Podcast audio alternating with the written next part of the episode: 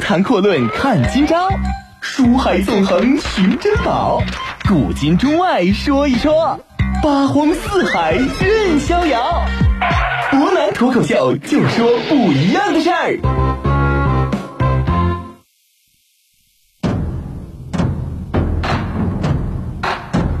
听众朋友，大家晚上好，欢迎您收听今天的博南脱口秀。今天呢，博南想跟大家探讨一个问题。我们都知道，在古代呀，容易出现一种情况，叫什么？穷兵黩武啊！这个国家虽然说呢，在战争方面非常强大，但是很容易随着战争呢，就开始出现失衡，它的内政啊、经济方面出现崩溃的一个趋势。在历史上呢，有两个典型的啊这样一个时期，一个呢就是所谓的大秦帝国啊，实际上秦国的应该说秦帝国吧，它当年这个军事实力，在整个东亚范围内来看呢，绝对是无与伦比的。但是呢，随着极其强悍的军事实力的膨胀啊，很快经济方面出现了一些问题。另外一个就是我们说当年啊十室几空啊这个类似的词语出现的一个年代，汉武帝刘彻的时期。几年的在西域，包括河西走廊一带的不断用兵啊，我们说确实在某种程度上拓展并且稳定了汉帝国的边疆。但是到最后啊，汉武帝刘彻的时代，甚至出现了买官卖官这种啊，在历史上极其难堪的现象。为什么？因为国家的经济已经濒临崩溃。但是反观唐帝国，尤其是大唐，从公元六百一十八年建国到公元六百四十八年，这整整三十年的时间啊，武德。贞观这两代人几乎年年啊，基本上都在打仗啊，也终于呢是把晋阳这个一城之地一直一直打到了此去长安九千九百里啊，所谓盛极一时的这么一个巨大的版图。在过去的这么一段时间啊，伯南呢给大家详细的讲述了每一仗。那当然这，所谓的详细是能讲详细，我们就有多细。我们也是时候看一看李渊。跟他儿子李世民到底怎么着啊？在这个国家如此强大的武力，同时还保有国内相对稳定的经济，那这一点恰恰是古往今来很多君主非常难以做到的啊，这么一个问题。其实我们说呀，常常翻历史书的朋友会发现一个有意思的现象啊，说治理国家这种事儿呢，做起来非常难啊。但如果你要是为什么我们说键盘侠什么玩意儿啊？你要是在网上随便动动嘴皮子，敲敲键盘，其实挺简单的啊。想要治理好国家啊，在古代呢，无非就是三个问题：第一个啊，怎么管理好老百姓；第二个，怎么管理好军队；第三个，怎么管理好官员啊。这一点啊，这谁都明白。先说得益于隋文帝几十年如一日的这个辛勤工作啊，他外甥李渊在解决这三件大事的时候呢，没费太多心思啊，只不过把文帝当年治国的这个思路呢，稍微与时俱进改了那么一点点。管理老百姓啊，著名的均田制和租庸调啊；管理军队呢，用的是所谓的府兵制；管理官员三省六部，再加上科举制啊。这一点呢，可以说恰恰就是从隋朝继承过来的。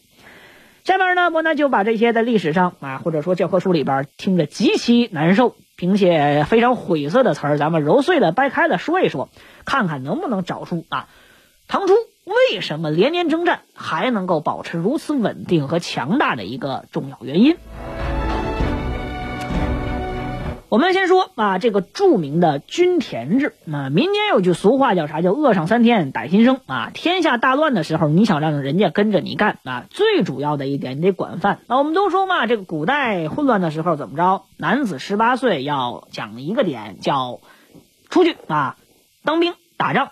后边一点很重要，两个字叫吃粮。从古至今，我们说管饭的主要渠道就是两种，在军队里边，第一种啊，乱世出土匪，到处抢钱、抢粮、抢娘们儿啊，说白了也就是土匪流民型。这种民呢，我们说简直就属于流民，以这么一个类型。这种兵显然也就属于匪兵，他绝对是不得民心，不是主流。嗯，你要想治国，这一点绝对是不可能的。第二种就很重要了，这就属于自己动手，丰衣足食啊。简单来说呢，就是把土地一点一点分给大家，然后呢收租子，啊长久能成事，而能成大事的，基本上都属于这一块。不过有一点是值得注意的，你分给大家的土地呢，一定要是无主之地啊。哪儿？战乱时期这种地特别多啊，死去的几千万人啊，这个土地呢，实际上剩出来相当的不少。如果说呢，你有当地土豪啊、富农啊、中农的这种有产者的土地，显然你不能随随便便的分。我们说所谓的政治是指啥？团结大多数，打击极少数啊！你要敢把大多数人的土地给分了，那他们呢就会把你的这个统治地位一块儿也给分了。古往今来，历史上的农民军呢，很多都吆喝着要平分土地。当然，我们知道要这么喊，你实际上翻开历史书看一看结果。不能说一个成功的都没有，但是你得承认一点，真正成功的确实没有，而且呢，大部分流于形式，基本上到最后都是个失败。而且呢，除此之外，我们说大部分农民军这么喊呢，也就骗一骗这些没有太多文化的百姓啊，先把大家喊进去再说，到最后分不分咱两说。其实我们说，就拿中国历史上这个农民起义的最高潮和巅峰——太平天国来讲啊，人家是有真正的纲领，天朝田亩制。里边写的很清楚，平分田地照人口，不论男妇，好丑各一半。可惜呢，我们说起义了十四年，这个政策实施起来难度是非常非常大。这有人想问啊，无主的土地啊，你到时候分封打仗也好，这很快就没了。有主的土地怎么着才能分呢？毕竟这也是很大的一块肥缺。我们说呀，第一个啊，好在这国家统一之后呢，没有了外患啊，想出那点内患呢，这很轻松就能够搞定。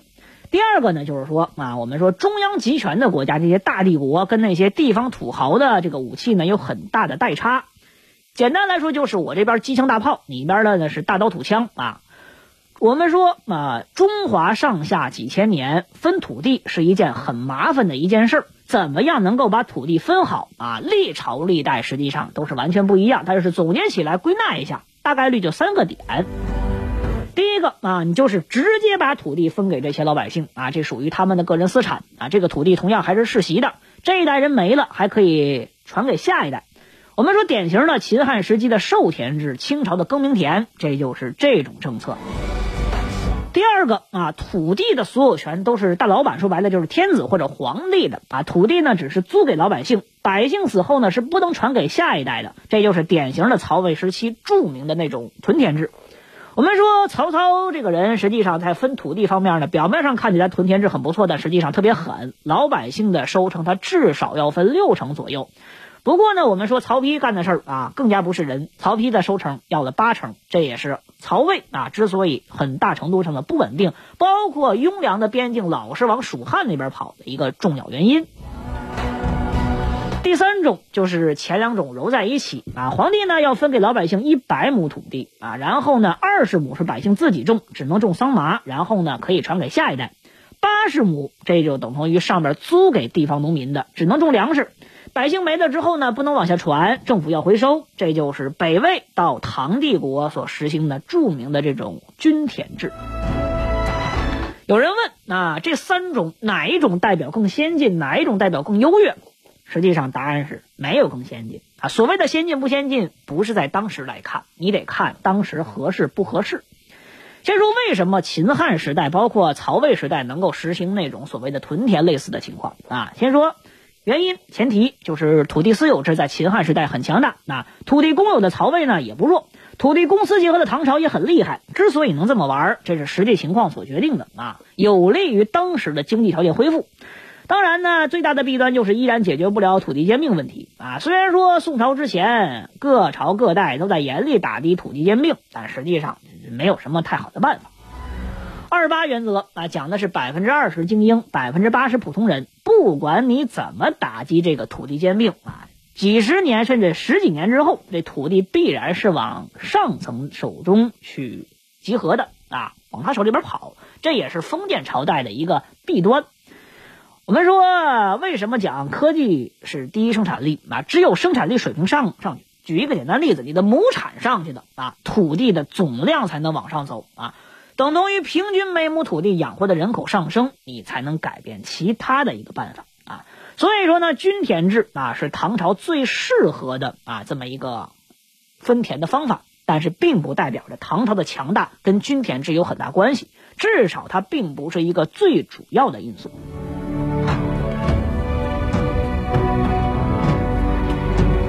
这以上呢，伯南就是说的啊土地方面的政策。第二个啊，就是租庸调啊。地分完了，国家呢得找你这个收税了啊。我们都说这个秦汉时代，尤其是秦帝国，苛捐杂税多于牛毛啊，这个暴政猛于虎。这个呢怎么说啊？这个时代不同。先说呢，唐朝整的这个租庸调什么意思？其实好理解，租啊就是田租，国家呢分了你田，你就应该交租子。唐朝呢收的不多。一年呢，一个男丁这个岁数就是二十到六十，收两担租。这个两担放到今天大约是二百二十六市斤左右。种八十亩的田的粮食才收二百多斤粮啊！实话实说呀，真不多啊。因为现在呢，这很多朋友可能说，这个随着这个时代发展，我们的种粮技术在往上涨，随便一亩地一千多斤很正常。当然你不能和现在比，但是在古代这也不少了。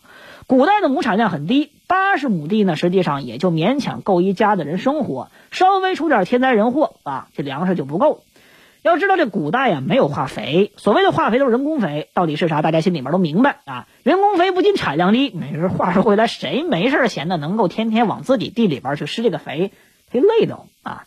所以说呢，还有一点，这个氮磷钾的含量更低。所以说，古代土地是干啥？轮耕种一年，然后把土地养一年。说白了，八十亩土地实际上一年真正能够精耕的也就四十亩左右，而唐朝的亩产大约是一担一百一十三斤啊，一家一年种这个四十亩地，大约只能收四千五百二十斤粮食左右。总结起来后，有人朋友说呀，说八十亩交二百多斤粮，我一年产四千多斤粮，这我赚大发了。但你想过一个问题吗？这个古代人呐，每人每天。大部分时间是要干重体力活的，所以说呢，成年老少爷们们一天大约吃两斤到三斤饭啊，这都不少。你按两斤七两算，一天一年就得九百八十六斤，平均一家五口人啊，这个小孩妇女的饭量，你按老爷们的这个大约百分之五六十算啊，他们要吃多少斤？加一块这五口就是两千四百斤左右，也就是说。全家一共大约需要吃九百八十六，再加上两千四，大约是三千四百斤。然后你再上交国家二百二十六斤，里外里你余下的只有九百四十斤不到啊，满打满算九百四十斤，实际上也就九百斤左右。有些人就说了，说你照这样看，粮食还剩挺多，也够一个男人一年吃的。你也别急啊，做饭得要啥？得要盐吧。一年呢，你不能光吃粮食，别的不吃吧。下地干活得穿衣服吧。农具需要买吧，天天干活不生病，不走个亲戚，不过个节，不过个年，所以说你这么一算啊，这一户农民呢，一年拼死拼活下来，压根儿就剩不了多少东西。当然好理解，给农民分多少地合适，这肯定是制定政策的人精打细算，一点一点给他抠出来。高谈阔论看今朝，书海纵横寻珍宝。古今中外说一说，八荒四海任逍遥。博南脱口秀就说不一样的事儿。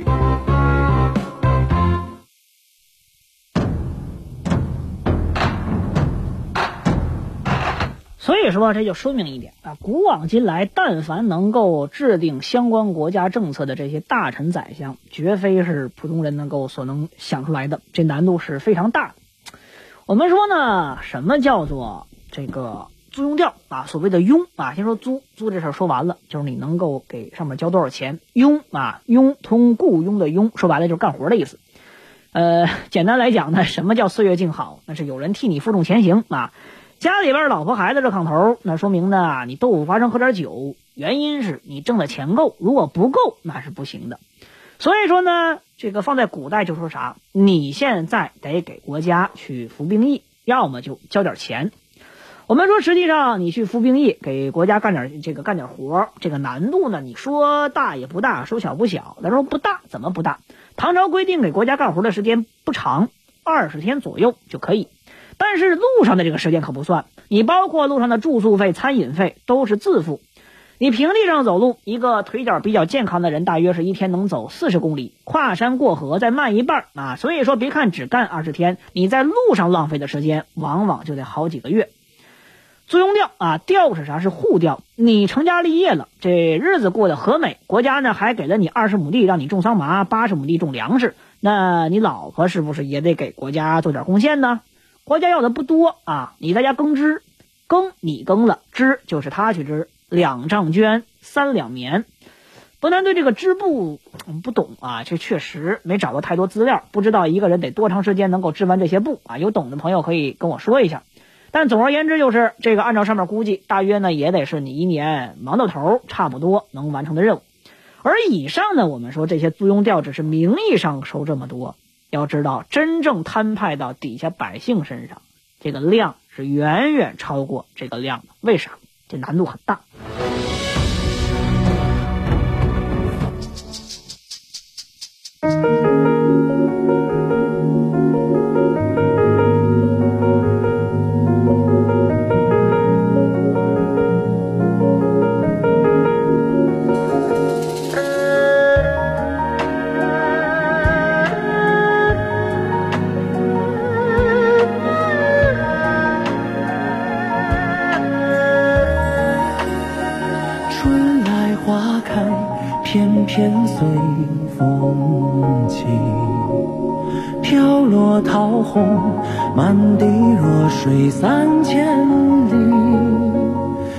朝暮暮心念念，都是与你。泪洒满天落红泥，花谢花开，偏偏不由己。不敢风起，雨落芳心归无。人来人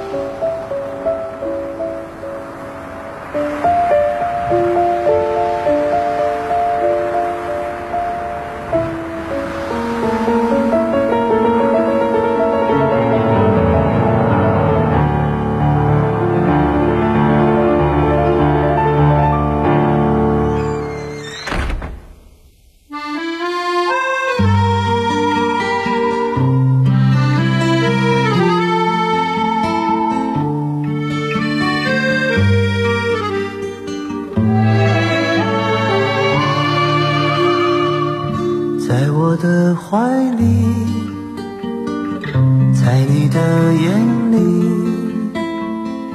那里春风沉醉那里绿草如茵。月光把爱恋洒满了湖面两个人的篝火照亮整个夜晚。多少年以后